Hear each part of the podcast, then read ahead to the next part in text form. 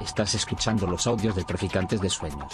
Traficantes.net. Pensamiento crítico para prácticas rebeldes. Traficantes de Sueños. Traficantes de Sueños. Bueno, vamos a dar comienzo a este acto de presentación del libro de Lenin, Estratega de los Desheredados. Eh, antes de todo, pues daros la bienvenida a, todos los que habéis venido. Comentaros antes de empezar el acto una cosilla, yo creo que es bastante importante. Eh, bueno, para empezar, eh, este libro lo estamos editando desde la editorial Cangrejo Rojo, que lo impulsamos desde Izquierda Anticapitalista Revolucionaria. Y bueno, queríamos comentar un poco también, eh, esta editorial nace con el objetivo de mantener el hilo rojo un poco con los, con los autores y autoras del movimiento obrero, tanto del ayer como, como del hoy, con el objetivo también de, de que sirvan como herramientas que nos ayuden a transformar esta sociedad, derribar el sistema capitalista y construir una nueva. Eh, antes de empezar el acto, y os explicaré un poco el modelo que hemos pensado para el mismo, me gustaría anunciaros la cuestión de, la manifestación que hay a las cuatro, que sale desde Atocha en contra del genocidio sionista y en solidaridad internacional con el pueblo palestino. Eh, desde aquí os invitamos a todos y a todas a que también eh, asistamos después eh, a esa manifestación, que demostremos la repulsa y que al final intentemos poner un poco en práctica lo, que yo hoy creo que vamos a, a tratar. ¿no? El modelo de acto que nosotros hemos pensado, eh, queremos que sea un poco ameno, en el sentido de que Antonio y yo estaremos charlando un poco sobre el libro, la vida, obra política de Lenin, y una vez que terminemos desde la ponencia, desde la mesa, abriremos un turno para que todos y todas podáis pues, preguntarle cualquier cosa, hacer alguna intervención, etcétera, etcétera. Vale, sin, más dilación, yo creo que la primera pregunta es un poco obligada, Antonio. Eh, ¿Por qué escribiste esta biografía? Aparte de porque era una cosa que, te apetecía, ¿qué es lo que te lleva a escribir eh, este libro? Bueno, eh, ¿se oye bien? Sí, vale. Es que Lenin eh, no solamente fue el estratega, el dirigente de la primera revolución socialista de la historia, sino que para hoy tiene unos mecanismos, hizo unos mecanismos políticos y que si la clase trabajadora hoy los emplea adecuadamente, pues nos pueden servir eh, para luchar, eh, para construir un mundo basado en la justicia social. Y eh, una de las herramientas fundamentales que, que, crea Lenin pues es el partido, conocido en la historia como el partido bolchevique. Entonces, Lenin lo debemos reivindicar no solo como el primer estratega de la primera revolución socialista de la historia, sino como eh, un camarada que nos da instrumentos para luchar hoy en el tiempo presente. Entonces, digamos que la escribí eh, porque Lenin es tanto eh, un personaje que, que tiene una importancia histórica capital como que también tiene importancia para el propio presente, para las propias luchas que puede hacer y debe hacer hoy la clase trabajadora. Es curioso un poco que la primera definición es la de estratega de Lenin, que nos has hecho. Y estábamos comentando un poco antes de empezar el acto que ahora se ha escrito mucha, mucha materia sobre Lenin y que eh, la, la agresividad, la hostilidad que, que los autores no marxistas, incluso algunos que se denominan marxistas, emplean para dirigirse a Lenin, no es precisamente adjetivos como estratega, sino más bien dictador, el único jefe, etcétera, etcétera. ¿Por qué crees que hay 100 años después de estar muerto eh, sigue esta, esta hostilidad hacia esa Porque a la burguesía le sigue molestando, eh, porque eh, tú... A ver, Lenin tiene varias cosas. Una de ellas es que escribe eh, muy claro, entonces enseña muy bien a la clase trabajadora. Eh, después eh, tiene una espiritualidad muy rica donde se ve que tiene un amor inmenso por la clase trabajadora y los sectores populares y un asco profundo por los opresores, por la burguesía. Y entonces, como fue el creador del, primer Estado socialista de la historia universal y sigue siendo los intelectuales de la burguesía eh, saben perfectamente eh, que sigue eh, siendo depositario de unos instrumentos políticos que podemos utilizar para luchar hoy en día en el siglo XXI, pues lógicamente le tienen, le tienen miedo, miedo político y el miedo político lleva a que la, la derecha y los demócratas pues le insulten de manera permanente, le digan que era un asesino, un dictador, inclusive hasta un cobarde, y después eso hasta dicen, no, no, pero era un genio. Pero digamos una, eh, una cosa, eh, por ejemplo, la burguesía siempre habla como si fuese lo que le ocurrió a ella, le ocurriera al conjunto de la humanidad, y entonces dice eh, que la revolución de octubre fue una tragedia, digo, claro, una tragedia para la burguesía y una epopeya para la clase trabajadora, pero la segunda parte no le, no le interesa. Es decir, ¿por qué no, por qué eh, odian a Lenin? Porque sigue siendo eh, un personaje eh, que tiene una referencia histórica innegable y además, al mismo tiempo, insisto, tiene un instrumento, que después si queréis podemos hablar algo de eso, que es el, el partido, conocido en la historia como el partido bolchevique, que si lo eh, utilizamos adecuadamente ese instrumento, eh, pues tiene plena vigencia hoy en día. Me gustaría, eh, si te parece bien, Antonio, centrando un poco en eso último que, que has planteado. Es decir, yo creo que la gran aportación de, Lenin eh, a la historia de la lucha de clase y, al marxismo es precisamente su concepción del partido político. Eh, me gustaría plantearte que cómo, él concebía esta herramienta de, lucha. Bueno, pues a ver, Lenin es eh, alumno de Marx. El primero que plantea en la historia la necesidad del partido para la clase trabajadora es, el, es Marx en la segunda mitad del, eh, siglo XIX. Lenin eh, coge eh, esa enseñanza y la, la, pone, la pone en marcha. Y el éxito del partido bolchevique fue absoluto, porque Lenin construye un partido y con ese partido lleva a la clase trabajadora a la conquista del poder por primera vez en la historia.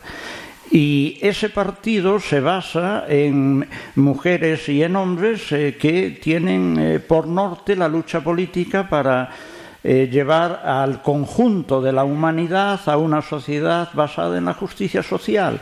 Y la herramienta del partido, un, un partido que unifica a, las diversas capas de la clase trabajadora y que le da una, eh, una, orientación común, un horizonte político y que convierte objetivamente a la clase trabajadora en el sujeto histórico de cambio, eso es que lo tenemos que eh, volver a poner en acción porque la historia, insisto, nos enseña que fue un éxito y ese partido sigue siendo no necesario, imprescindible para la clase trabajadora para poder enfrentar a la burguesía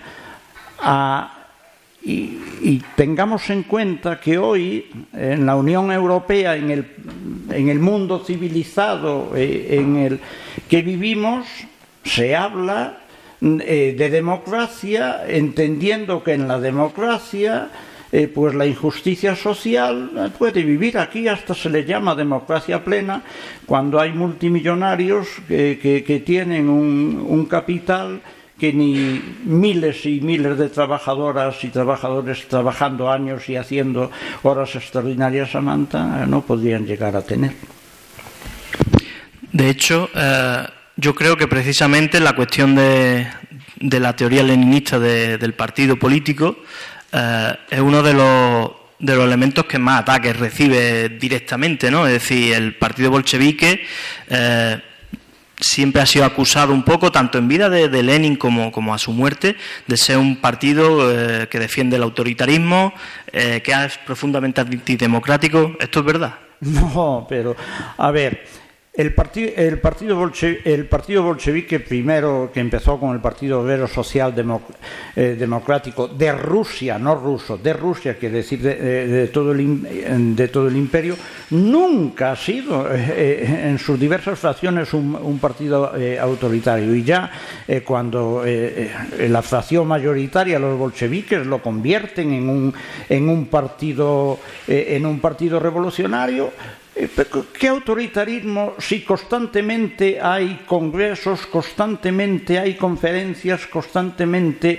hay reuniones, inclusive en la guerra civil los congresos eh, del partido bolchevique nunca se cortaron, están, eh, son permanentes. Y Lenin un montón de veces estaba, eh, se quedó en minoría, ¿no? Por ejemplo, que si después se lo podemos hablar, cuando él propone la insurrección de, eh, la insurrección de octubre de 1917 está en minoría, en el, el, Comité Central no le hacen caso.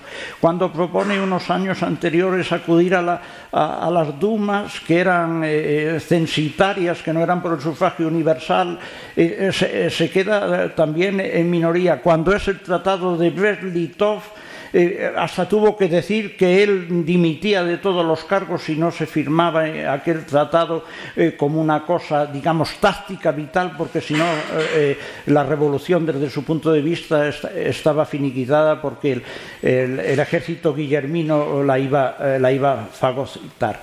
O sea, un, partido que tiene congresos constantes y que su estratega un montón de veces está en minoría, es un partido autoritario, un partido con una democracia que no ha tenido ningún partido ni antes ni posteriormente tampoco. De hecho, tú lo has comentado, es decir, eh, Lenin se enfrentó a la al resto de la dirección del partido bolchevique en bastantes cuestiones y algunas muy importantes. La insurrección, que creo que volveremos ahora un poquito más adelante. La, las, las, tesis de abril. Y las tesis ah, de abril. Por cierto, permíteme que te diga, le censuraban en Pravda, le censuran artículos. Las cartas de, de lejos que escribe, que escribe Lenin se, no le publican ninguna, solo la primera y censurada. Las tesis de abril no se las querían eh, publicar en las, eh, cuando plantea las tesis de abril, está en, en, solitario, en solitario, digamos, con la dirección del partido en, Petrogrado, que entre, otros era Stalin y, y. Es, eh, es un dictador. De hecho, eh, Lenin muchas veces tengo la sensación de que se apoyaba en la base del partido para sacar adelante toda su orientación. No, que se apoyaba es que son los cuadros, eh, los cuadros del partido los que permiten que precisamente Lenin tenga la, eh, la, mayoría. Es decir, la simbiosis que hay entre Lenin y los y los cuadros revolucionarios, los cuadros bolcheviques, el cuadro de la clase trabajadora, trabajador, trabajadoras y trabajadores cuadros políticos. Eh, son esos cuadros políticos los que permiten que Lenin consiga la mayoría, eh, tanto, por ejemplo, en las tesis de abril, para que eh, esas tesis de abril sean el programa político del partido bolchevique, como de la insurrección, que el Comité Central, la totalidad de los integrantes del Comité Central del partido bolchevique, cuando Lenin les, les puso la insurrección en, encima de la mesa se quedaron perplejos y pasaron olímpicamente y Lenin tuvo que recurrir no al Comité Central, sino a los cuadros políticos de la clase trabajadora, de los soldados y de los marineros. ¿A ti te parece, Antonio, que es en verdad un poco el motivo que Lenin siempre hacía rehuir de un partido de intelectuales, es decir, gente que se reúne para hablar de política y que constantemente ese es un poco el objetivo de él, de, de que cuadros, de que trabajadores, trabajadoras ingresen en las filas del partido bolchevique. Claro, constantemente. Además, Lenin, eh, Lenin decía, eh, eh, meted, meted en el partido a la clase trabajadora porque lo, eh, los trabajadores, las trabajadoras tienen instinto de clase y con un poquito de formación van a ser excelentes eh, revolucionarios porque tenemos tenemos que darnos cuenta que cuando se, se eh, meten, eh, se integran en el partido en, procesos duros de la historia, en procesos de lucha a trabajadoras y trabajadores, eh, lógicamente no lo hacen por tener una vida más fácil, sino por participar en la lucha. Y entonces, pues Lenin llamaba que constantemente el partido se integrase de trabajadores y trabajadoras, claro que sí. Y así fue, aparte de que la mayoría de los integrantes del partido bolchevique eran de extracción eh, proletaria, obviamente. Has comentado varias cosas, Antonio. Eh, a mí me gustaría entrar un poquito más en lo que es la cuestión del libro, es decir, porque evidentemente todo esto que, estamos comentando no es algo que, tú eh, hayas reflexionado, sino que constantemente eh, tú citas, haces muchas citas de personajes, tanto de Lenin como Trotsky, Kruzkaya, la, la pareja de Lenin, eh, militantes menos conocidos, incluso gente anónima como obreros, etc. etcétera. Obreros que eh, no están, digamos, recogidos en la historia, porque, a ver, la revolución de febrero y la revolución, bueno, la revolución de 1905 y después la revolución de 1917 con la etapa eh, de, de febrero y octubre, ahí está hecho por millones, millones de trabajadoras y trabajadores que la mayoría son anónimos para el proceso histórico y yo cito algunos trabajadores ahí que de alguna manera es una forma de reivindicarlos, pero las revoluciones se hacen fundamentalmente con gente anónima, eh, pero sin, esa, sin esos cuadros políticos anónimos de trabajadoras y trabajadores normalitos como nosotros, pues no hubiese ido para adelante la revolución y precisamente Lenin nos hubiese, sin ellos, sin esos cuadros políticos, con su conciencia política revolucionaria, Lenin hubiese eh, podido sacar las tesis, eh, sus propias tesis en, el conjunto del partido bolchevique. ¿Tú crees, Antonio, que, que eres historiador, aunque también has trabajado en muchas ramas? ¿Qué es más importante al final el papel del que escribe el historiador? Eh, no contar la historia, sino dejar que los mismos personajes cuenten pues todas de valencias políticas, el hecho de los hechos y acontecimientos. Yo tengo una metodología eh, que es que eh, al Intento dos cosas a la vez, explicar el proceso histórico y documentar ese proceso histórico a través de los personajes. Y entonces no hablo yo, lo que quiero es que hablen los personajes históricos, y eso lo tengo como metodología, no para este libro, sino para, eh, para todos, que los personajes históricos eh, nos digan en el libro sus ideas principales, su quehacer principal, y entonces así conocemos lo que realmente pensaban y lo que decían. El historiador lo que tiene que hacer es encuadrar. El historiador lo que no tiene que utilizar es paja. El historiador eh, eh, no, eh, no, no tiene que utilizar despistes. El historiador lo que tiene que explicar claramente el proceso histórico y documentarlo a la vez que hablando los personajes históricos le digan a las lectoras y a los lectores lo que realmente pensaban y lo que realmente hicieron. Volviendo un poco a, la metodología, también a la preocupación por, dar los mensajes eh, concretos, reales, eh, a, los lectores y lectoras, eso yo creo que era una de las obsesiones de Lenin, es decir, para Lenin, no sé cuántas veces tú lo explicas aquí, los periódicos en sus diferentes exilios, cuando vuelve, cuántos periódicos pudo llegar a, montón, a, editar, ¿por qué para él era tan importante la cuestión de la prensa? Bueno, eh, como todos, eh, todas y todos sabemos, el primer periódico revolucionario es Iskra, que en ruso quiere decir eh, la chispa, y a partir de ahí Lenin considera que el, el, periódico tiene no solamente que informar, sino que formar. Y además de informar y formar lo que tiene que ser también es eh, un aparato que eh, eh, ayude a la organización.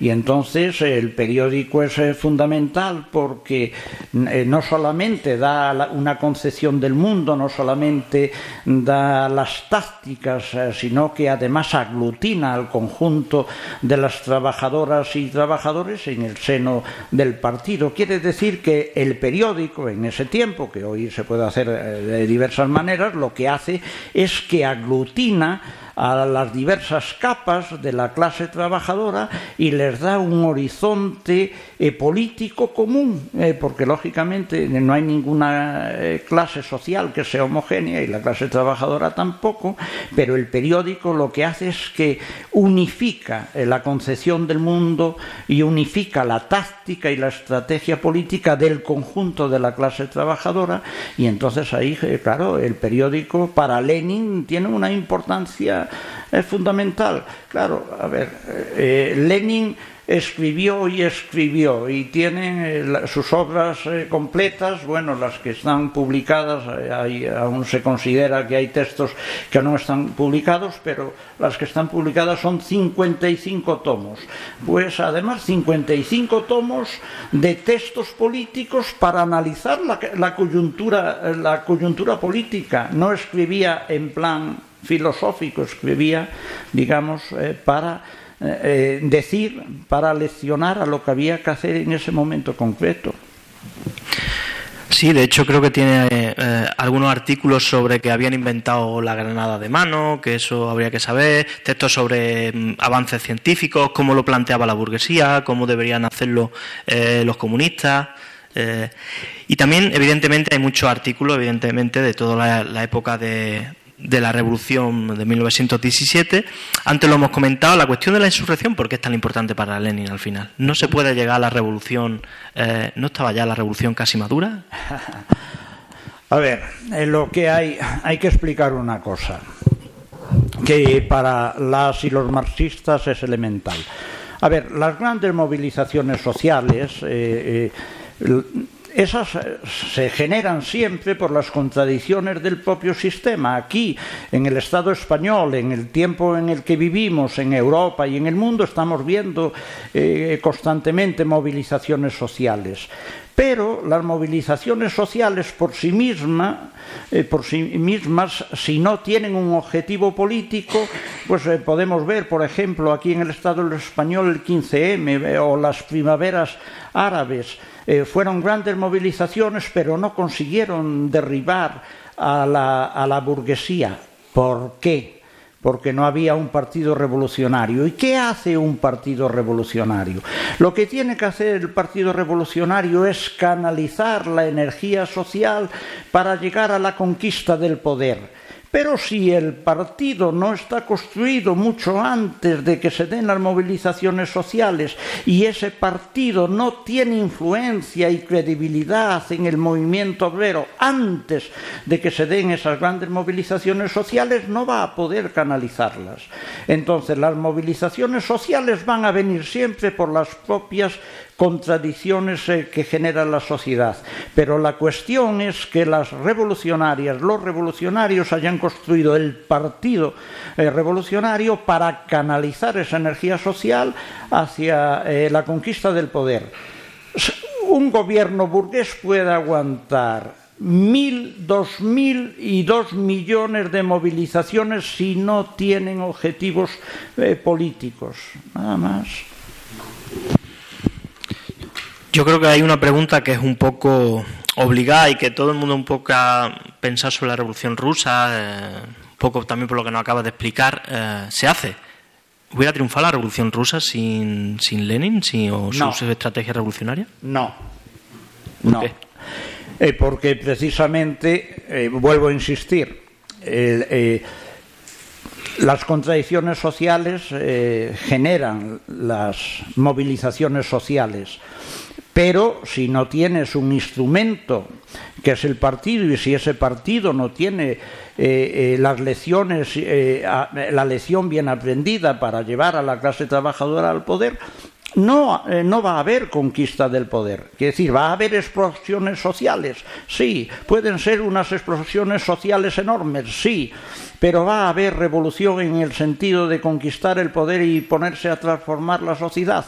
No. Entonces, Lenin fue eh, precisamente determinante. Trotsky nos dice bien claro que sin Lenin no se hubiese dado la revolución de octubre. Es decir, Hombre, eso lo tenemos claro, en el libro está perfectamente explicado, si me permitís eh, que lo diga así. Si no llega a ser él, eh, pues no se pone encima de la mesa eh, la insurrección y sin insurrección, lógicamente, no hubieran podido eh, eh, la clase trabajadora, los marineros y soldados, pues conquistar el poder en, en la Rusia, en la que había sido la Rusia de los zares. Si me permite la publicidad, de todas formas, para profundizar sobre la cuestión de la Revolución Rusa, tú tienes ya alguno que, otra, que otro libro.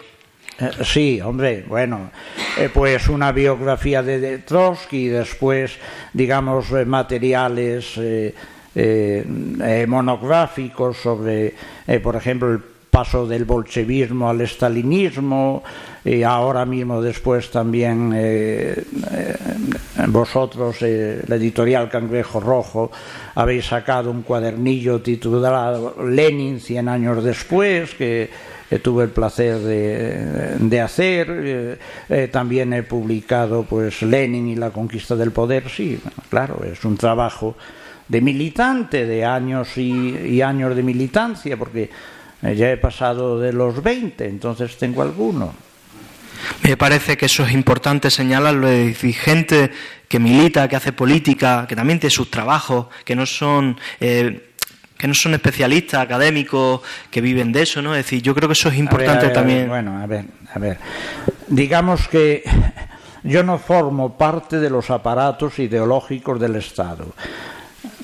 yo como millones de trabajadoras y trabajadores he negociado con el empresario el horario, el salario, las vacaciones y otras cosas.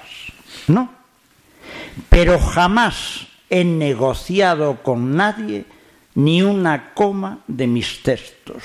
Yo me limito a escribir aquello que entiendo que es la mayor aproximación que puedo hacer al personaje histórico o al proceso histórico en ese momento, con los datos que tengo, con la información que tengo y con, obviamente, mi propia eh, capacidad reflexiva. Pero yo no pertenezco ni por ni de lejos no tengo nada que ver con los aparatos ideológicos del Estado. Nada, cero. Eso es. A mí me parece que mm, eh, el propio Lenin era una persona que, como tú hemos explicado al principio, el debate para él era algo fundamental, ¿no? Para fundamental. crecer. Él, de hecho, tuvo potentes debates con, Trotsky, tuvo debates potentes con Rosa Luxemburgo, es decir, con gente revolucionaria, no solo con a lo mejor personajes de, la socialdemocracia que giraron hacia la derecha, hacia lo que conocemos como el reformismo. A mí uno de los elementos que es más conocido, aparte de la cuestión del partido, es la polémica con Rosa Luxemburgo sobre la cuestión nacional. ¿Nos podía explicar un poco ese debate? Sí, bueno, eh, en esquema.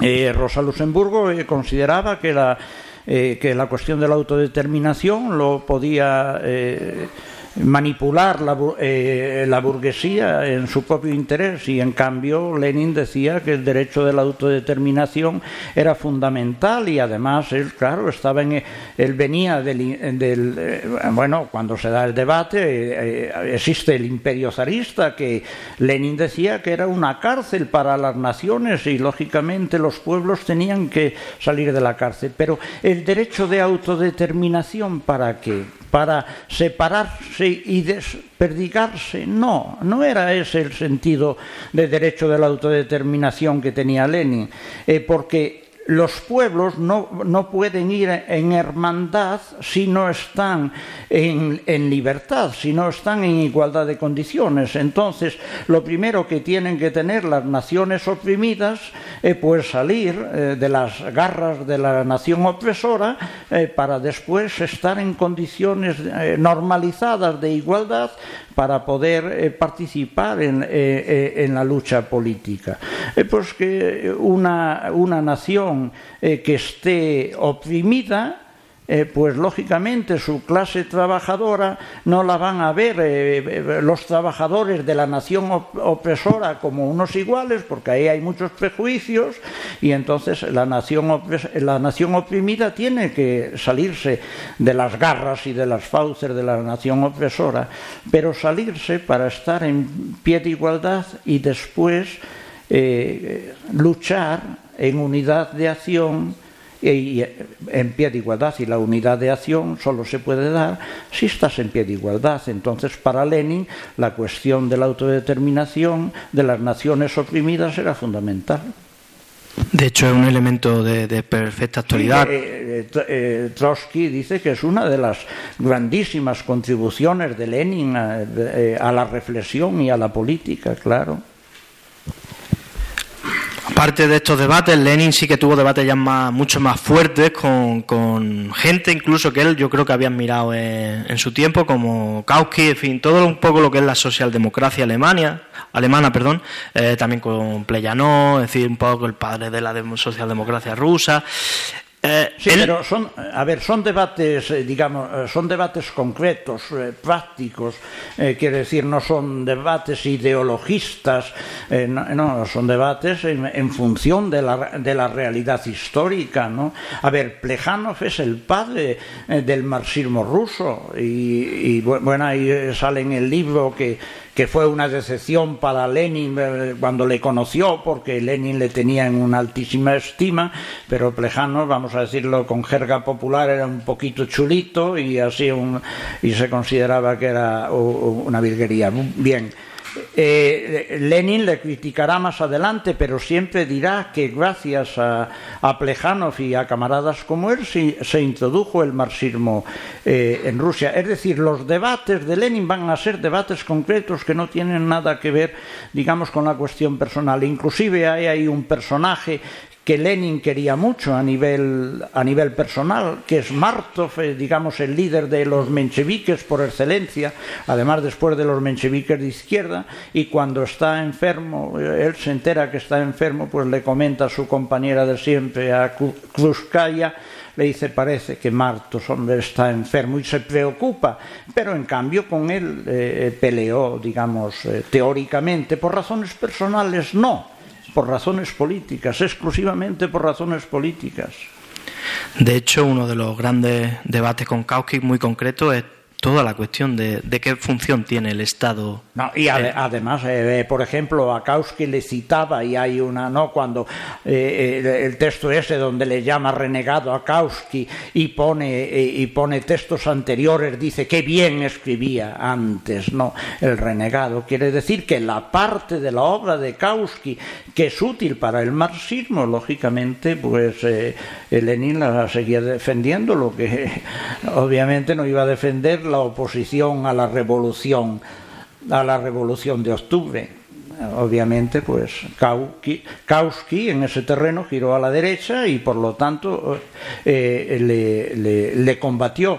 Pero en el, en el seno de la Tercera Internacional, a, Lenin le, le, ponían los ultraizquierdistas, decían que era una persona que había girado a la derecha. Y entonces él, entre otras cosas, dice, cuando eh, cuando me cuentan a mí que el partido bolchevique simplemente fue el que hizo la revolución, es que en realidad aquí no se está comprendiendo la revolución. No solo eran los miles de militantes que tenía el partido bolchevique, sino que con el partido bolchevique estaba la mayoría de los soldados, la mayoría eh, de los marineros y la inmensa mayoría de la clase trabajadora y del campesinado pobre, quiere decir millones. La revolución rusa no se hizo por eh, por un partido eh, eh, de cuadros políticos que asaltaran el poder, sino porque ese partido de cuadros políticos canalizó a millones de trabajadores y trabajadoras, de, soldados, de marineros y de campesinos del proletariado campesino, de los jornaleros, que diríamos aquí en el Estado español. Y entonces Lenin, eh, en el seno de la, de la Tercera Internacional, hasta le dijeron que estaba a la derecha. Ah, pues no, él no estaba a la derecha. Lo que pasa es que los izquierdismos no lo querían. Digamos ahora, hagamos un apunte. A ver, los partidos revolucionarios o que quieren ser partidos revolucionarios tienen dos problemas. El primero, que antes de que se desarrollen sea una secta, se conviertan en una secta. Y el segundo, cuando se desarrollan, que tiren por el reformismo. Hay, eh, hay antídoto para eso, sí, la democracia del partido, la cultura política de sus militantes y, lógicamente, por lo tanto, Lenin llamaba constantemente a la participación de las trabajadoras y los trabajadores en el partido y, lógicamente, a que cogieran cultura política. Y entonces pero eh, los debates de Lenin, insisto, nunca estaban en el terreno de lo personal, sino en el terreno de lo político. De hecho, él que siempre le polemizaba, ¿no? Porque planteaba que se había que presentarse las elecciones a los parlamentos, a la, A la Duma a la Duma zarista, sí, a zarista, pero lo que nunca fue, lo que nunca perdió era un poco eh, el horizonte de, de, al final el aparato estatal, cuál es su naturaleza y cuál es su función dentro del sistema capitalista. A ver, eh, Lenin eh, diferencia perfectamente entre táctica y estrategia. Para decirlo esquemáticamente, estrategia es el objetivo que te planteas, por ejemplo, la conquista del poder. Y las tácticas, eh, cómo, eh, cómo trabajas en la coyuntura política eh, para, digamos, andar ese camino que, que te lleve a, la conquista del poder. Pero claro, si no diferencias entre táctica y, estra y estrategia, pues vas muy mal. Quiere decir, si tú sabes que tienes que conquistar el poder, eso quiere decir que vas a ya sabiendo eso, tienes un camino eh, recto, un, ca un, camino trillado. No hay caminos trillados en el proceso histórico.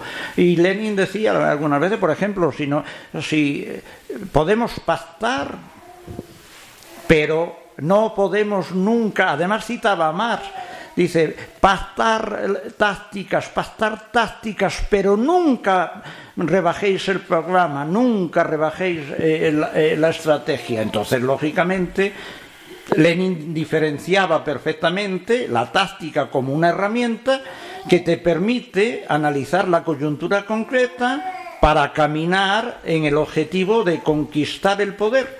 Y entonces eso no se puede hacer con un esquema diseñado eh, a, priori y dice, ala, aquí tenemos, eh, eh, aquí tenemos un esquema y ya lo utilizamos per seculum seculorum. Dice, eso no tiene nada que ver, es la coyuntura política la que te dice que lo que tienes que hacer. Y sobre el Estado, podremos hablar lo que consideraba el Estado proletario y el Estado burgués, que digamos, como primera pincelada, que Lenin decía que todo, todo Estado es una dictadura. Aquí la cuestión está, una dictadura para quién.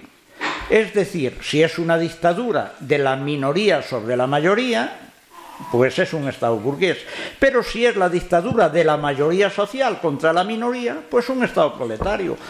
Eh, los dos estados tienen aparatos ideológicos, sí, tienen aparatos represivos, sí, pero claro, eh, eh, el estado de la clase trabajadora, lo, sus aparatos ideológicos es para librarse de la alienación a la que le somete la, burguesía y sus aparatos represivos, pues para reprimir lógicamente a la burguesía, no a la clase trabajadora. Entonces, claro, todo Estado es una dictadura y no hay democracias plenas. Me gustaría volver, eh, porque lo hemos comentado, las grandes aportaciones, ¿no? Estamos hablando de las grandes aportaciones un poco de, de Lenin a toda la teoría marxista. Evidentemente acabamos de hablar, la cuestión de la, la concepción del Estado, las tesis de abril, el tema de la insurrección. Pero hay elementos que son menos conocidos, la cuestión nacional, elementos que son menos conocidos, como por ejemplo la preocupación que le daba Lenin a la cuestión de la emancipación de la mujer. Ese relato no se cuenta. Ah, bueno, es que son menos conocidos aquí porque, como tú dices, porque no se cuentan, pero no, no eran desconocidos en la, en la revolución, eh, lógicamente. Hace más de 100 años, hoy, eh, hace, eh, hoy, El 21 de enero hizo 100 años eh, que Lenin se murió. Pero los textos en defensa de la mujer tienen todos más de 100 años. Y, Lenin dice que sin la mujer no se puede construir el socialismo. Y ojo, porque el primer congreso de obreras de toda Rusia se da precisamente en plena guerra civil en una guerra civil que estaban asfixiados en el sentido más literal, que no tenían eh, para comer la inmensa mayoría, y en cambio eh, sí el partido eh, bolchevique hacía sus congresos y también los congresos de la mujer. Y en ese congreso, desde la tribuna, en el primer congreso de las trabajadoras de Toda Rusia dice bien claro desde la tribuna que sin la mujer no se puede conquistar el socialismo. Y constantemente él estaba eh, llamando a los derechos de la mujer, pero no a los derechos formales meramente, sino a los derechos en la realidad práctica, que no había que conformarse con darle derechos eh, jurídicos iguales que al hombre, sino que esos derechos se efectivizasen.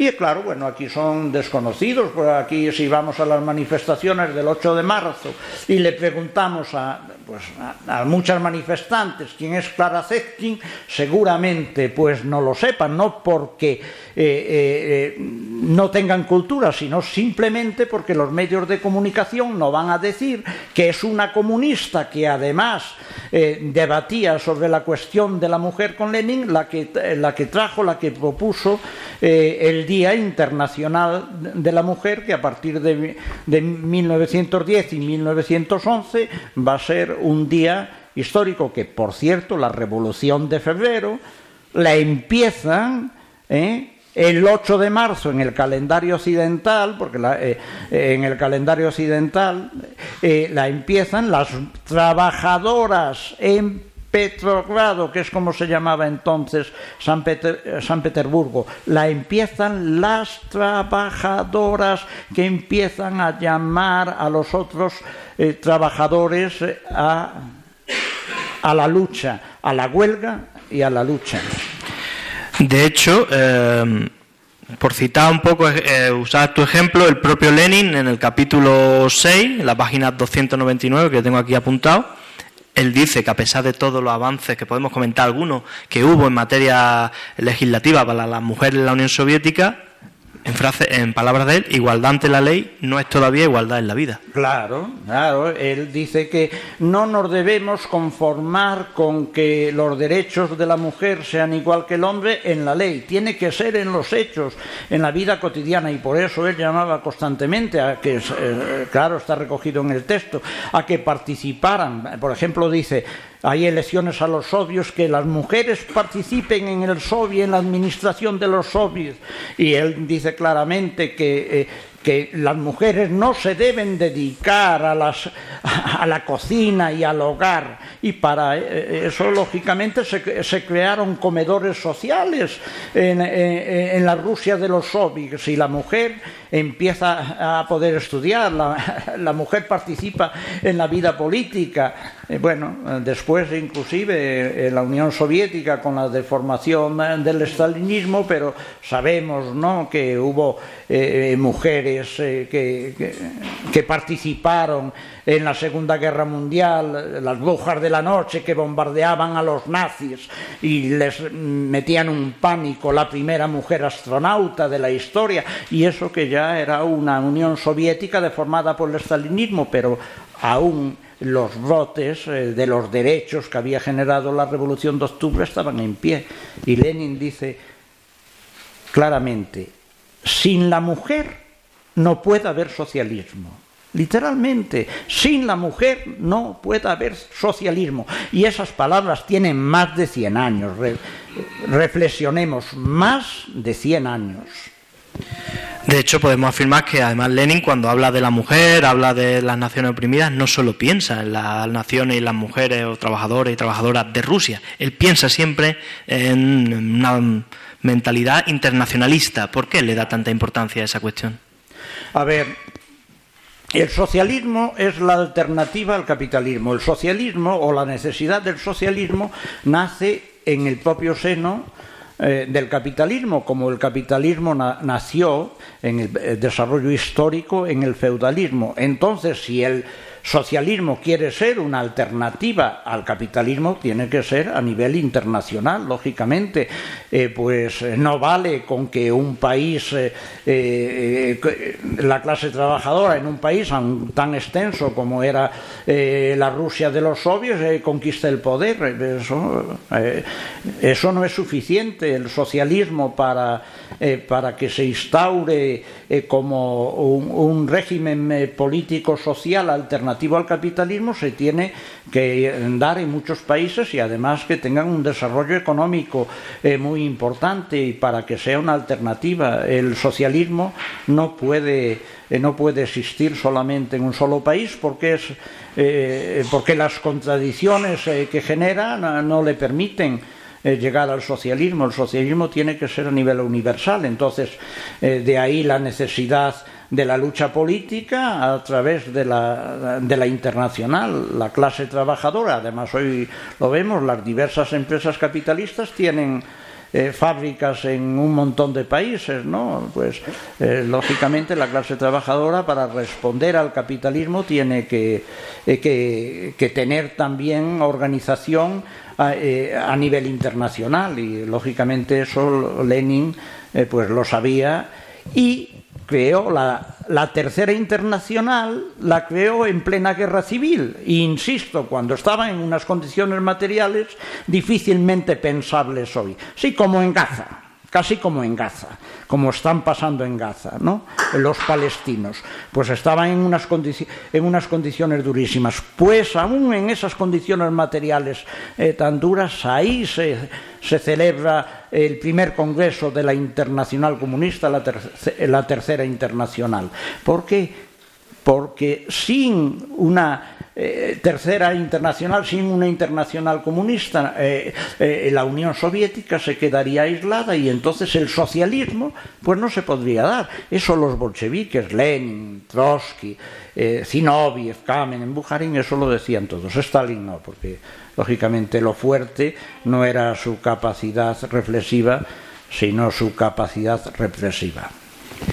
De hecho, incluso una vez terminada la guerra civil, que se centran un poco en la reconstrucción un poco y empezar a, pasar del capitalismo a, una transición hacia el socialismo, eh, nunca abandonan la cuestión de la tercera internacional. Es decir, no me centro en construir el gobierno en Rusia y no dejo de lado nunca la, tercera internacional. Eh, eh, imposible, pero es que ¿Cómo va eh, un internacionalista por excelencia, eh, cómo va a, dejar de lado la tercera internacional? Es imposible sin, eh, sin una internacional la clase trabajadora o la clase trabajadora se organiza en los países más importantes económicamente hablando del mundo, si no, no va a construir una sociedad alternativa y lógicamente eso eh, Lenin lo sabía muy bien y entonces desde la Tercera Internacional no solamente se habla de la lucha de la clase trabajadora, sino de la autodeterminación y además hay unas directrices para la lucha colonial, ¿no? porque eh, lógicamente está en contra del, está en contra del colonialismo, eh, porque las naciones oprimidas por las colonias imperialistas pues tenían que salir de las fauces del colonialismo y eso, si no tienes una estructura internacional es una cosa imposible. Para Lenin el internacionalismo es como el agua. Si no, si no tienes agua, te mueres de sed. De hecho, toda esta concepción leninista no puede estar más lejos de la teoría de, como tú has comentado, de Stalin, del socialismo en un solo país. En un solo país, nada. Eh, bueno, eso también hemos explicado en otros textos, eh, porque eh, porque nace eh, el estalinismo y en esquema es porque la Unión Soviética eh, se queda, se dan varios factores, la, muerte de Lenin, bueno, la enfermedad en 1923, el fracaso de la Revolución Alemana, el alistamiento Lenin, que cínicamente denominado Lenin, que hace Stalin y eso lleva al, al, al estalinismo pero eso, claro, se da en un contexto donde los países democráticos pues hacen un cordón y no quieren que la revolución, eh, la revolución bolchevique se extienda y digamos ese, ese cordón pues lo utiliza Stalin eh, para que ex revolucionarios eh, pues se conviertan en una casta, que quiere decir en usufructuarios de la riqueza del Estado, y eso da nacimiento, eh, digamos, al estalinismo. Es decir, que el socialismo en un solo país, eso es una falsedad. No puede existir el socialismo en un solo país, por muy grande y poderoso que sea ese país. Es verdad que mm, eh, muchos autores estábamos hablando al principio de la charla de toda la hostilidad con la que hablan de Lenin y aprovechan mucho toda la cuestión del estalinismo para establecer una conexión entre Lenin y Stalin, como si el estalinismo fuera eh, una consecuencia lógica de... Caramba, es que si la... A ver, tenemos que entender claro, los intelectuales burgueses son, cualquiera son cualquier cosa menos gilipollas son ruines, viles y canallas, pero no gilipollas. Entonces, ¿qué es lo que hacen? Pues eh, jugar la baza de que Stalin es el alumno de Lenin y por lo tanto comunismo y stalinismo son sinónimos. No.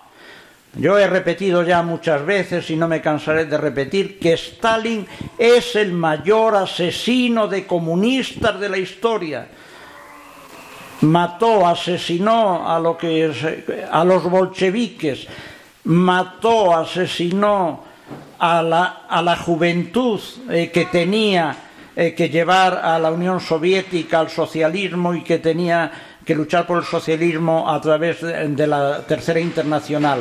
Asesinó a la, a la plana mayor del ejército rojo y a su columna vertebral, lo que posibilitó que la invasión de los nazis causara unos estragos brutales en la Unión Soviética. Y paradójicamente después la victoria de la Unión Soviética sobre los nazis lo que va a hacer es fortalecer el estalinismo cuando el estalinismo había debilitado al infinito al ejército rojo.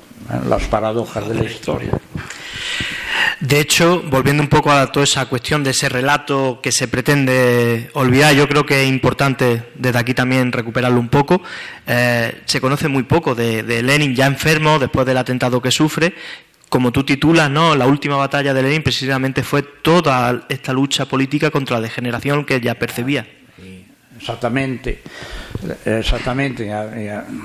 La última batalla de Lenin es eh, para que los derechos, eh, eh, los derechos de las naciones que estaban en la, en la, Unión, en la estructura de la Unión Soviética fueran también derechos reales y él, además, en, en, esa última batalla se planteaba ya, pues, quitar a Stalin del cargo de secretario general, que el cargo del secretario general en vida de Lenin, digamos, era un, un, cargo técnico, vamos a decir técnico administrativo, eh, porque era, digamos, para colocar a los cuadros donde eh, tenían que ir pues a, funcionar administrativamente o políticamente y no tenían, digamos, relevancia política porque eh, la relevancia política salía del Politburó, del Comité Central, y lógicamente de los análisis que hacían y que aprobaban eh, pues eh, los dirigentes bolcheviques y lógicamente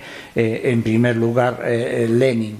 Eh, pero después con la enfermedad de Lenin, lógicamente el cargo de secretario general eh, pues es un cargo que, que, tiene, digamos, ya poder político, ¿no? porque mm, eh, va metiendo a las personas que son afines allí donde les interesa para controlar el aparato, no para que el aparato funcione como un aparato revolucionario y ante eso, lógicamente, Lenin se prepara para luchar y la propuesta de Lenin es que había que quitar, bueno, lo dice literalmente a Stalin del cargo de secretario general, pero bueno, la vida eh, va a tener en, eh, a comienzos de 1923 un ataque que le va a, paralizar prácticamente le deja sin habla, sin capacidad de escribir y sin nada, y entonces Lenin muere físicamente del 21 de enero de 1924, pero en realidad ya murió políticamente a comienzos de 1923.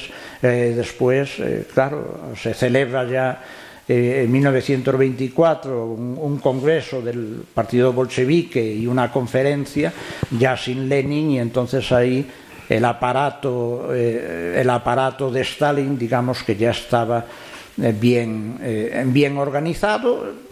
También había lo que se conoce la troika, formada por eh, Stalin, Kamenev y, y y Zinoviev, perdón, que lo que querían, eh, pues ahí era una, eh, lucha, querían apartar, digamos, al, líder por excelencia eh, de, después de, de, Lenin, que era Trotsky, del poder, y ahí en esa dinámica eh, se va a empezar a construir lo que después conocemos por el estalinismo. Sí, de hecho, ya que lo has comentado tú, es decir, es verdad que en esta última batalla, aparte de los cuadros bolcheviques que sobreviven, porque al final, claro, la, la, guerra civil también tiene ese causa estrago en el partido bolchevique al morir muchos militantes en los campos de batalla. Mm. Um, también, aparte de en ellos, se, se, apoyó bastante en la figura de Trotsky para hacer esa lucha política contra la degeneración estalinista. Sí, se apoya. Bueno, se apoya, en, eh, digamos, en el conjunto, eh, en el conjunto del partido. Él va a llamar, él va a llamar al partido y lógicamente eh, a Trotsky le pide de manera explícita que en la cuestión nacional eh, le eche una mano, que en la cuestión de, de eh, del comercio exterior, eh, que quiere decir que el, el, Estado soviético tuviese el monopolio del comercio exterior también, y además eh, le dice algo a, a, Trotsky, no, no llegue usted a acuerdos con Stalin, no llegue usted a acuerdos con Stalin, cosa que después, digamos, consejo que Trotsky no siguió y nos podemos preguntar por qué bueno, Trotsky era después plenamente consciente que dirigir la Unión Soviética sin Lenin no iba a ser una cosa fácil. Ya finalmente, eh, para acabar un poco las la preguntas que yo había preparado, creo que aquí te puedes playar bastante más si quieres. Lo hemos comentado al inicio como modo introductorio, pero ¿qué utilidad tiene en realidad toda la teoría política de Lenin, toda su aportación al marxismo, para la gente que hoy en día de verdad se plantea cómo acabar con el sistema capitalista, porque es injusto y que quiere construir otro modelo de sociedad. A ver, hoy en 2024 el capitalismo es más capitalismo que 1917. La acumulación de la riqueza hoy es inmensa. Bueno, eh, eh, se, hay estimaciones, ¿no? Que el 2%, que el 2 de la población eh, tienen más del 50% de la riqueza. Y lógicamente que controlan eh, no solamente la, la, riqueza, sino que controlan los medios de comunicación, ¿no? Eh, es decir, los aparatos, y, y de, los aparatos ideológicos. Entonces, si en 1917 el capitalismo era menos capitalismo que en 2024, eso quiere decir que el capitalismo no solamente no es necesario, sino que es más necesario que en 1917. La cuestión es ¿y cómo lo hacemos? Pues para eso está la historia. Eh, pues mire, eh, le podríamos decir, mire usted, pues resulta que la revolución se consiguió gracias a un partido revolucionario que eh, unificó políticamente a la clase trabajadora, a las diversas capas de la clase trabajadora y conquistó el poder. Bueno, pues esa experiencia la tenemos que trasladar hoy y además, digamos, con una clase trabajadora que inclusive tiene más capas, una, capas diferentes eh, que antaño, ¿no? Por la, por la dinámica mismo del capitalismo. Entonces, hoy el partido, el partido de Lenin, el partido que creó Lenin, el que le llamaron ya en la Revolución de Octubre el partido de Lenin y Trotsky, es más necesario que nunca. ¿Para qué? Para convertir a la clase trabajadora en el sujeto histórico de cambio quiere decir que no solamente sean los que, los que generan la riqueza, sino los que controlen la dinámica política y social del conjunto de la humanidad. Y, y, aquí hay que decir también una cosa clara.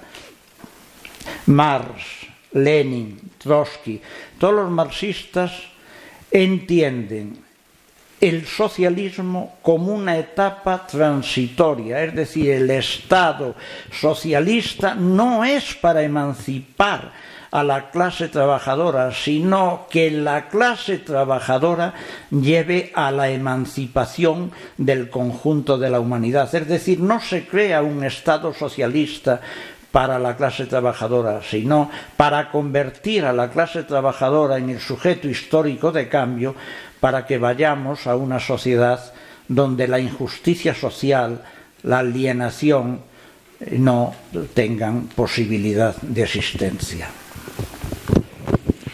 Muchas gracias, Antonio. Con esto terminamos nuestra, nuestras intervenciones. Ahora abrimos el turno para todos vosotros y vosotras. Eh, voy a pasaros, si queréis, el, micrófono. Eh, lo vais pasando según vayáis pidiendo.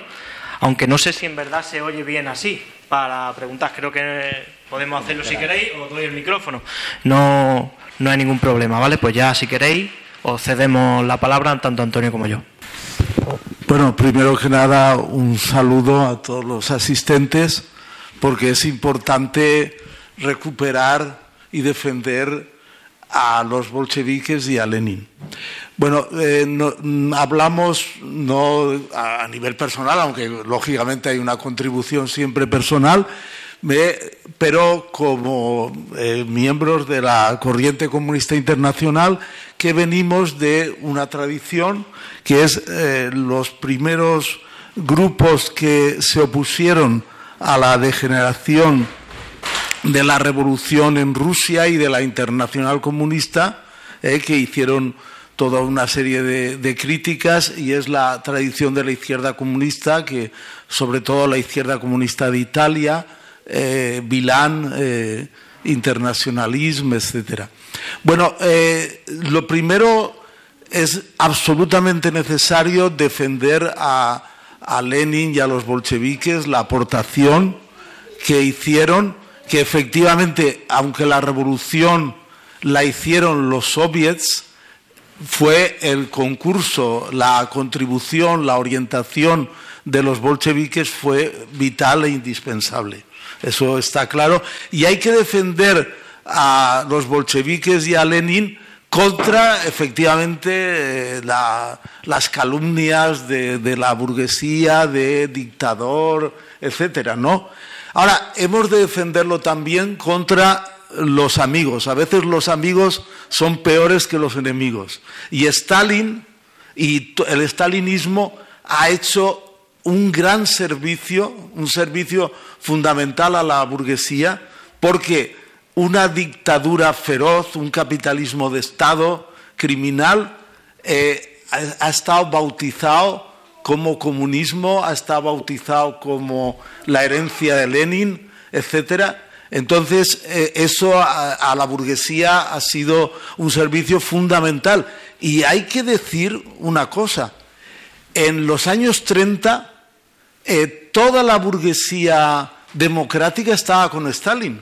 Iban ahí a visitar eh, Gide, Malraux, eh, todos los intelectuales, y decían que sí, que ahí era la, dictadura del proletariado, etc. Es decir, que la gran mentira de la historia ha sido identificar a, bueno, a comunismo, lo que es un capitalismo de Estado tan, eh, tan criminal como Estados Unidos, como España, como Israel, en fin, eh, que forman parte del mismo sistema capitalista mundial. ¿no? Entonces, esta es una, una cuestión muy importante que hemos de denunciar a los dos bandos, al bando liberal y al bando eh, que se dice continuadores de Lenin, pero que ya Lenin lo denunció en vida, es decir, a los revolucionarios los convierten en iconos inofensivos para defender al capital, ¿no? Eso es uno de los eh, textos de, Lenin que... Respecto a lo, a lo que se ha expuesto, hay una cuestión que hemos de abordar y es que eh, mm, ante la Primera Guerra Mundial, eh, los bolcheviques, sobre todo en Simmerval, que preparó la, revolución en Rusia, defendían no elegir campo, no elegir ni el campo de la ETENT ni el campo contrario de Alemania, es decir, contra todos los bandos y no simplemente decir la paz, sino la revolución, la revolución social, la revolución eh, comunista. Entonces, ¿eso qué quiere decir hoy? Pues, por ejemplo, ante la guerra eh, de Ucrania o ante la guerra de, de Gaza, contra todos los bandos, no elegir bando, ni Israel ni Palestina, ni Israel ni jamás, porque eh, en, el, en la situación actual, es decir, es todo el capitalismo en su conjunto el que lleva la guerra. Y cuando la clase obrera elige campo, se convierte en, carne de cañón de, los criminales. Entonces, aquí hay una cuestión que efectivamente Lenin tuvo un error de apoyar la liberación nacional, no darse cuenta que con la entrada del capitalismo, como dice el primer Congreso de la Tercera Internacional, en una e nueva época donde es o destrucción de la civilización o socialismo, comunismo, en esa época ya no tiene validez la liberación nacional. Efectivamente, esto es un debate que, bueno, has mentado a Rosa Luxemburgo, no, no estás de acuerdo con ella, pero eh, nosotros pensamos que en ese aspecto, en otros no, eh, ojo, por ejemplo, en la cuestión de la democracia, Rosa Luxemburgo se equivocó frente a los bolcheviques al defender la Asamblea Constituyente, etcétera. Pero bueno, no podemos entrar en, todo esto porque no, no, hay que, no hay que alargarse, ¿no? No quiero también ocupar aquí el, eso. Entonces, ahí hay una cuestión. Y luego la segunda cuestión es, has hablado de justicia social aquí no, la lucha no es por la justicia social, la lucha es por abolir el trabajo asalariado, la lucha es por abolir las fronteras, por abolir los estados. La justicia social, en nombre de la justicia social, te dicen, tú has firmado un contrato de trabajo, te corresponde este sueldo, esto es lo justo. En nombre de la, la justicia de, de esta bueno, sociedad. Es, eso, Perdón. eh, no, no, ¿Eh? bueno, O sea, eso no eh, tiene nada. El eh, concepto de justicia social tú lo estás cogiendo de una manera que, eh, que no tiene nada que ver con, no, un- eh, con o sea, cómo lo utilizo yo. Yo creo, bueno, El, sociali- mejor el luego socialismo, lo- el socialismo está basado en la cuestión. Yo creo que no es que no me has formulado ninguna pregunta, pero eh, Bueno, yo pienso que, que no, que hay que es abolir el salariado, etcétera, y que eso es lo que dará a la humanidad la liberación del yugo del capitalismo. A ver, en, en un, en un Estado socialista, en un Estado socialista también habría salario. La cuestión que en un Estado socialista el salario no sería plusvalía, porque eh, tenemos que entender que toda sociedad tiene que generar un excedente, eh, ¿no? Eh, porque el trabajador, la trabajadora, si cobrase exactamente todo lo que produce en el socialismo, no habría, eh, no tendríamos prestaciones sociales. La cuestión es que el excedente no sea plusvalía para la clase trabajadora.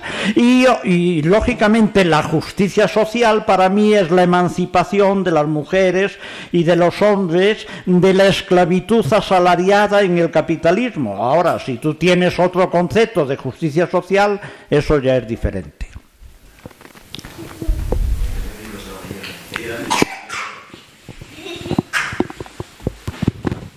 Sí, sí, antes has comentado, y no lo, no lo he apuntado yo, que los partidos revolucionarios tienen dos, dos cuestiones, ¿no? Que antes tiene que ser una sexta y luego la otra, no sé qué has Eh, dos películas, sí. A ver si lo pudieras aclarar. Sí, sí, sí, hombre, gustosamente. A ver, eh, cuando compañeras y compañeros crean una organización política que en su inicio es pequeñita, eh, pues lógicamente van a luchar porque el programa eh, sea un programa revolucionario, ¿no? y el comportamiento de las compañeras y de los compañeros sea eh, digamos, muy estricto en el sentido de comportarse eh, como eh, potenciales revolucionarios y revolucionarias. En, ese, en esa situación, el peligro que se, eh, que se corre es que un exceso, vamos a decir así, de purismo convierta a ese grupo en una secta.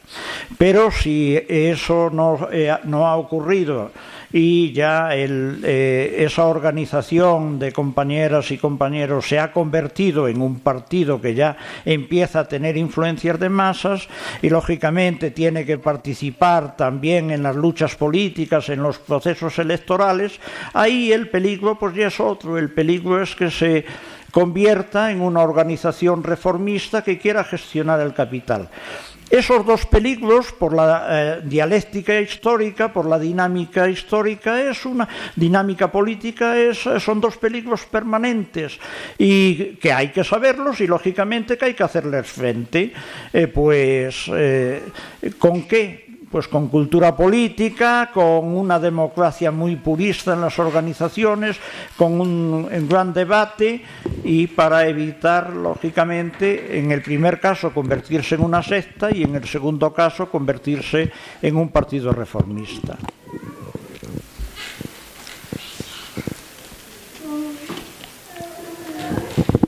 Sí, hola. Eh, yo quería hacer un, breve comentario, no, es una pregunta al, ponente, sino un breve comentario sobre lo que ha. Una, una de las afirmaciones que, ha hecho el compañero de la Corriente Comunista Internacional, que a mí en realidad me parece eh, una posición eh, no solo alejada del leninismo, y, y, aquí hay que recordar una de las frases históricas de, de Lenin sobre cuál es la actitud o debe ser la actitud de los revolucionarios ante las opresiones en el mundo, que ninguna opresión en el mundo nos, debe ser ajena como, revolucionarios. Eh, pero me parece especialmente desafortunado ante sucesos, por ejemplo, como los de Gaza, eh, podríamos citar otros actuales o a nivel histórico, eh, presumir que tomar partido es situar a los trabajadores o a los oprimidos ante algún tipo de guillotina.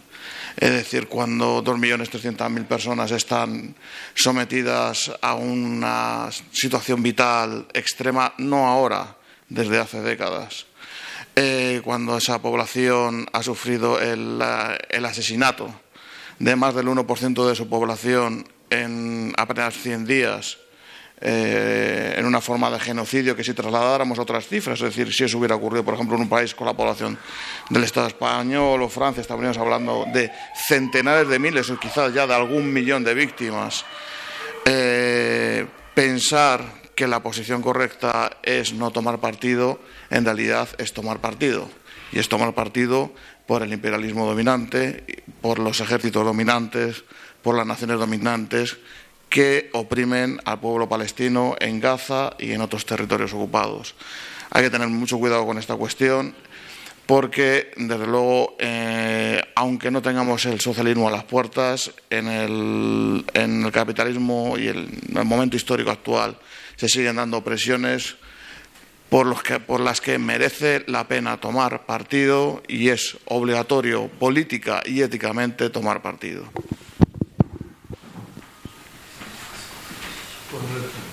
No. Es un debate de. Pero no un debate de Palestina ahora mismo, es un debate sobre el acto. Que no es un debate de situación pero es que, con función del acto. Es que no.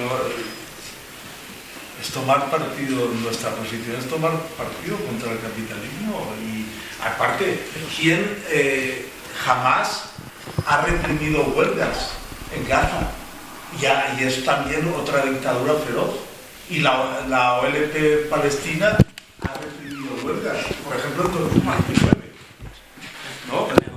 que no se puede elegir a ninguno de los bandos. Y no elegir a ninguno de los bandos fue la postura de Lenin en, eh, en 1915. Y luego, por ejemplo, la cuestión de la mujer, eh, los únicos que han defendido a la mujer ha sido el movimiento obrero que no tiene nada que ver con el feminismo.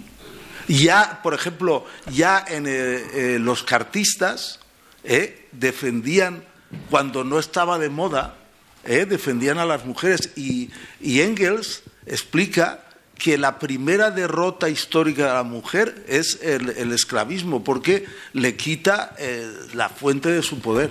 Entonces, realmente los verdaderos defensores de, de, la mujer es la clase obrera. Y bueno, eso, eso es verdad, lo que eh, ahí estamos de acuerdo con lo que ha, has dicho de Lenin. Pero bueno, eh, eh, esa es la, cuestión. A ver, aquí no es, lógicamente, el debate no es sobre lo que está ocurriendo en Gaza y en Cisjordania, pero está claro que es un genocidio que además por primera vez en la historia es un genocidio que vemos todo el mundo civilizado por televisión.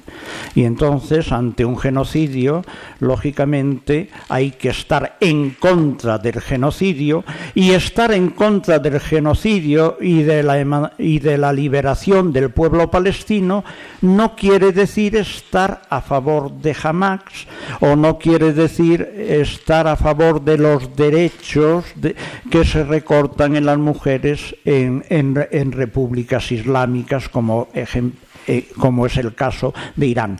Pero sí que es estar en contra del asesinato sistemático del pueblo palestino y además eso nos informa cómo los, las grandes democracias burguesas del mundo civilizado están masacrando a un pueblo porque lógicamente el Israel sionista, el Israel eh, represor, eh, pues no podría estar actuando como está actuando si no fuera por el apoyo directo de los Estados Unidos e indirecto de la civilizada Unión Europea. Entonces, estamos en contra del genocidio del pueblo palestino, aunque no estemos a favor eh, eh, de, eh, de las tesis políticas de Hamas.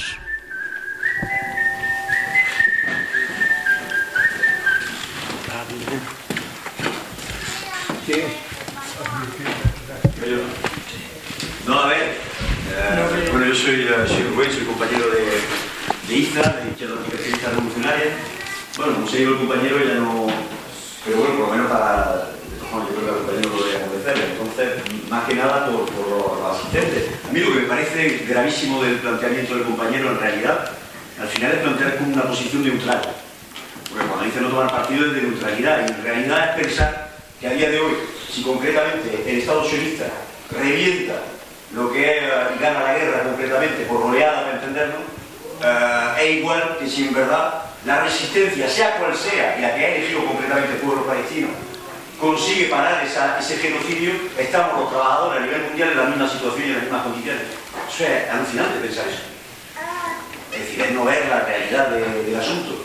Uh, a mí me parece que, que, bueno, eso había que dejarlo un poco... Uh, un poco claro por lo menos y evidentemente eso no significa, como bien ha dicho Antonio, defender a Hamas. Ahora lo que sí tengo muy claro es que cada pueblo elige su resistencia y su forma de resistencia y desde, uh, desde aquí a uh, juzgar eso uh, por lo menos nosotros no, lo vamos a hacer. Ahora sobre la cuestión del debate de, de Lenin de la actualidad me parece que lo central a día de hoy sería reflexionar que a mí me parece que el aporte que hace Lenin y que habéis planteado a lo largo del debate es que en realidad sigue siendo vigente y sigue siendo útil a día de hoy uh, construir en verdad una organización, como he llamado, una organización de vanguardia. Es decir, de uh, tratar de reagrupar a los elementos más conscientes de la sociedad que tienen claro que en realidad quieren llevar a cabo los estallidos sociales hasta el final, no quedarse a medio camino. Y eso significa, en realidad, tratar de, construir desde ya organizaciones que piensan en cómo se puede, en el contexto actual y en el siglo XXI, tomar el poder para la inmensa mayoría de la, población y para la clase trabajadora. Y eso no se hace en los procesos revolucionarios. Lo que está claro, ahí lo debatíamos eh, concretamente algunos compañeros, la situación a día de hoy a nivel mundial es más inestable. Es decir, pensar concretamente que a día de hoy no va a haber estallidos sociales, no va a haber grandes procesos de lucha, es decir, estaríamos sé, soñando. Eh, a nivel de, de, lo que tiene que ver con la propia destrucción del planeta, las guerras, es obvio que va a haber estallidos sociales y de los grandes. La cuestión es si empezamos, inclusive en periodo de reflujo, a construir organizaciones que nos permitan en momentos concretos influir en realidad cuando esos estallidos sociales se llevan a cabo para llegar hasta el final. Y eso significa tener debate estratégico desde ahora. Y significa que todos aquellos compañeros y compañeras que creen realmente que hay que construir ese tipo de herramientas, pues lo hagan, en realidad. Bueno, nosotros por lo menos eso lo, lo tenemos, lo tenemos muy claro. Eh, eso significa organizaciones militantes, significa que en periodo de reflujo, evidentemente, hay a veces dificultades en visibilizar o ver eh, todo lo que, se, lo, lo que se hace a diario, ¿no? con los resultados que se, se, se, consiguen a corto y medio plazo, pero que en realidad no hay otro método. Y a mí lo que me gustaría hablar concretamente es para aquellos que dicen, ah, el capitalismo es una mierda, hay que reventarlo. ¿Cuál es la perspectiva estratégica? Es cómo se hace eso. Y en realidad, ahí Lenin eh, tenía, la clave de, la herramienta que había que construir para llegar a eso y que iba mucho más avanzado el análisis, evidentemente, que uh, la concepción de Marx y de Engels sobre la cuestión del partido. Bueno, a mí me parece que, eso sigue siendo vigente y hay que cogerlo y utilizarlo pues, para, para la lucha de ideas.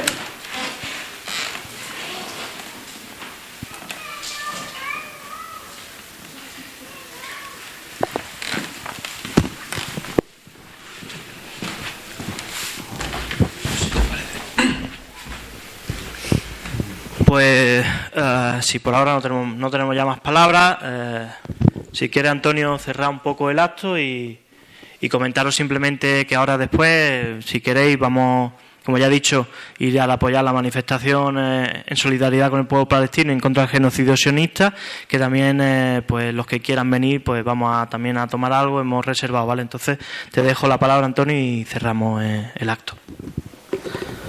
Pues eh, muchas gracias, eh, muchas gracias a las compañeras y a los compañeros que han asistido.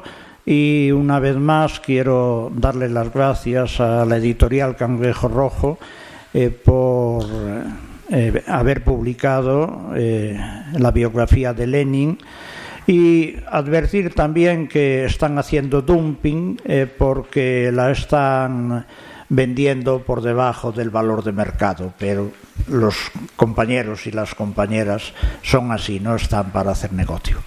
Muchas gracias.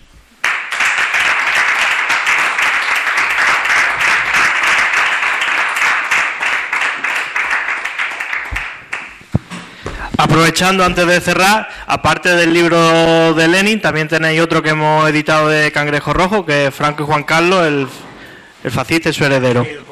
El golpista y su heredero, perdón.